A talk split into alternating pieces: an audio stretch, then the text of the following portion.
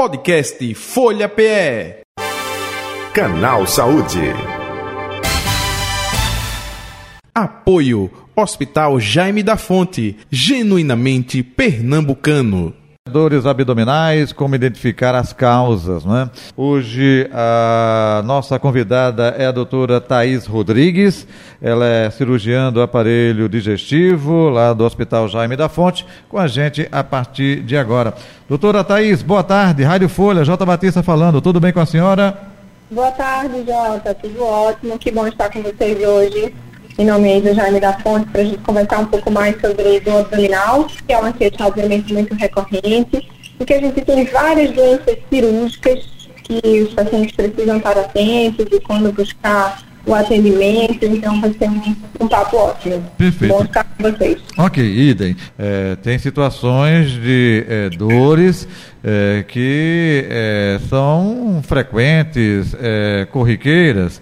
É, você, por exemplo, se alimenta mal, causa uma dor. Opa, é uma coisa. Agora, quando a dor persiste, é aguda, você toma a medicação e ela não resolve, aí pode estar é, justamente essa dor em situação de uma causa é, mais complicada, emergente. É, é um pouco disso, né, doutora Thais? Exatamente, João. Assim, obviamente que a gente pode ter vários motivos para ter dor abdominal, mas acho que o principal ponto de alerta é a persistência da dor. Então, a gente começa com a dor, faz a medicação analgesia, a medicação simples, né? Um pirona, um paracetamol, algo simples, e ela persiste, que pode vir, inclusive, acompanhada de outros sintomas que incomodam o paciente. Por exemplo, vontade de vomitar, vômitos, febre, uma dor que fica localizada, que realmente não é uma dor que, que melhora com essas medidas iniciais. E isso aí realmente chama muita atenção e é um, são fatores de alerta para a gente buscar emergência, buscar urgência, um atendimento e investigação melhor. Entendi. Ô, ô doutora, é, e o que a gente pode falar quando é, tem algo correlacionado com vesícula, apendicite, aí existe até o perigo, a gente fala popularmente de estrangular, né, doutora? Eu gostaria que a senhora pontuasse nesse aspecto também, por favor. Isso, assim, a gente está falando de maneira ampla de dor no abdômen, né, na barriga.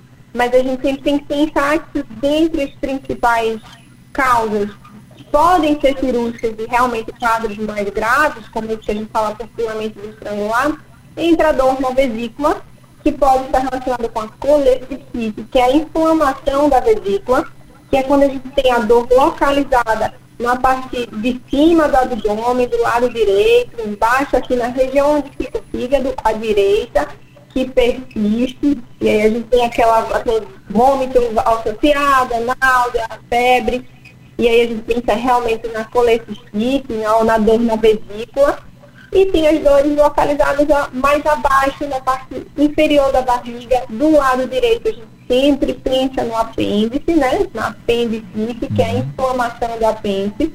Quando essa dor ela começa assim, de uma maneira mal localizada, no meio da barriga, localiza para esse lado direito na parte mais embaixo, mais inferior, e persiste. E realmente, a persistência é sempre um fator que é um alerta maior, sabe, Jota? Que a gente precisa realmente ir para urgência.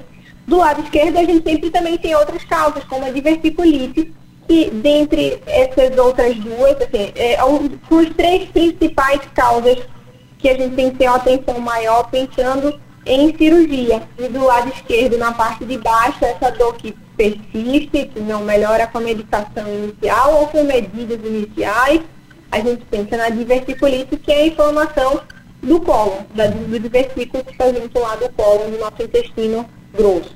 Perfeito. Doutora Thais Rodrigues, agora, é, ou de um caso ou de outro, vamos até detalhar e exemplificar. Por exemplo, a senhora falou aí da diverticulite. Como é feito o tratamento, a abordagem? Depende como esteja a situação de cada paciente, é isso? Sem dúvida. Assim, inicialmente, a gente a diverticulite, a gente pode dividir em grupos a diverticulite complicada e a diverticulite não complicada. Então, primeiro a gente identifica realmente o diagnóstico, então precisa ir para a urgência, precisa da avaliação inicial, Geralmente a gente tem associado a realização de exame de imagem, que prioritariamente é tomografia, com exames de sangue, para a gente avaliar se é só a inflamação pura e simples, que a gente consegue tratar na, nesse momento mais urgente com a medicação, com antibiótico, ou se a gente tem alguma complicação associada, quando a gente tem líquido ao redor do cólon, que é a diverticulite complicada com abscesso, ou até casos mais graves, quando a gente tem a perfuração do cólon especificamente e o líquido não está localizado. Ele pode estar realmente em toda o abdômen, toda a barriga, e aí é um caso muito mais grave. Então, inicialmente, quando a gente não tem complicação, a gente pensa em medicação para dor, no antibiótico, reavaliação. E no segundo, no segundo caso, quando a gente tem complicação, a gente pode, inclusive, precisar primeiro da drenagem e se for casos mais complexos, quando a gente tem líquido na barriga inteira, abordagem cirúrgica e cirurgia para a gente poder controlar aí a infecção que está além do colo, né, além do intestino. Perfeito. A apendicite também é uma inflamação, mas a abordagem é diferente, claro, é outro órgão. A abordagem órgão. é um pouco diferente, hum.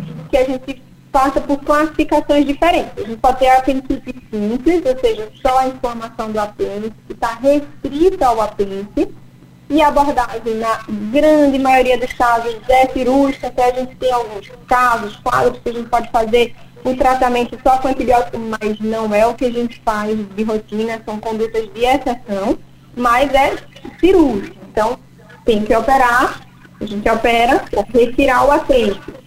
Em alguns casos, quando a gente já tem o apendicite assim, complicada, com muitos dias de história, e até bloqueada, a gente pode fazer só o antibiótico e esperar a resolução. Mas isso também casos de exceção. Uhum. A grande maioria dos casos, a abordagem cirúrgica realmente é operar, retirar o apêndice, e na maioria das vezes é uma cirurgia segura, né? Entendo. Doutora Thais Rodrigues, uma curiosidade. É, o paciente acometido é, mais jovem, opa, de mais idade, é, isso também muda na forma de abordagem do tratamento, tanto para a diverticulite quanto para a apendicite? Ah, muda um pouco assim. Primeiro no diagnóstico, lembrando que diverticulite é, a gente pensa em pacientes realmente de mais idade, mais idosos, com um fatorístico associado. É, mas em relação ao tratamento, muito mais vale em, o que a gente pensa do status do paciente, não diretamente a idade, sabe, Jota? Assim, a gente mantém, a idade não é um fator é, específico, individual, para a gente modificar a conduta. É muito mais como está o paciente naquele momento. Obviamente que a diverticulite aguda, ou seja, no momento agudo, a gente opera em casos muito complicados, quando a gente não vai conseguir controlar a infecção e a inflamação só com antibiótico ou com a drenagem do, daquele líquido que está ao redor do colo. E aí a gente precisa operar em casos extremos. Na apendicite a gente já tem outro cenário. Na maioria dos casos, realmente, a gente opera. Uhum. É, doutora Thais, é, vocês falam muito, é, que até eu repito aqui, é padrão ouro né, de abordagem, de tratamento. Né? E, esse padrão que a senhora está falando, tanto para um caso quanto para outro, é utilizado é, também como padrão ouro, independente de ser um hospital público ou privado. A senhora é do Hospital Jaime da Fonte, mas a rede pública hospitalar, é, a rede pública hospitalar também trata, aborda, combate do mesmo jeito, da mesma forma? Sem dúvida. Assim, do ponto de vista da a, a, conduta é a mesma.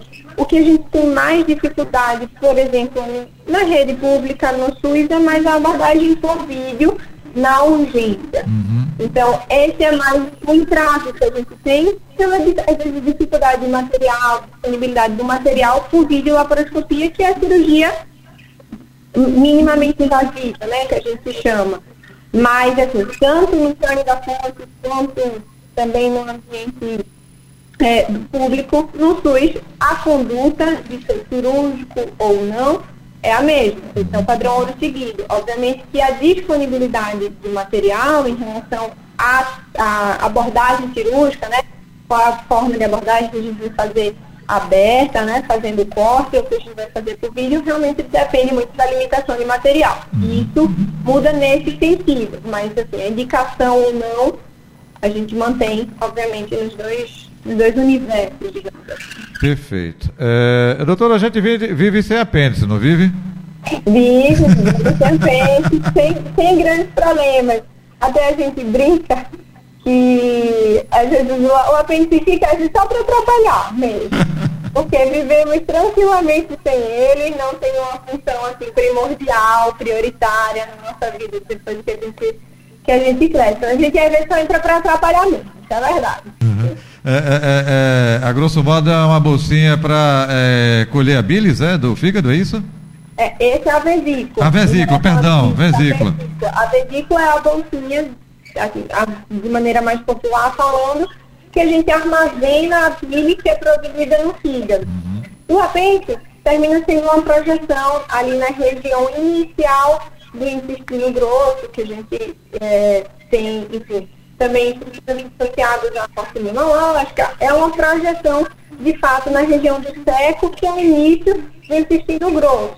Mas aí a gente pode viver sem qualquer problema, sem qualquer impacto, sem uma apêndice. Então, a gente não precisa se preocupar, assim como a gente também vive sem a vesícula, quando a gente precisa alterar e retirar sem impactos maiores. Perfeito. Doutora Thais Rodrigues, estamos chegando ao final do canal Saúde. Mais algum detalhe que a senhora gostaria de acrescentar que eu não lhe perguntei? Fique à vontade.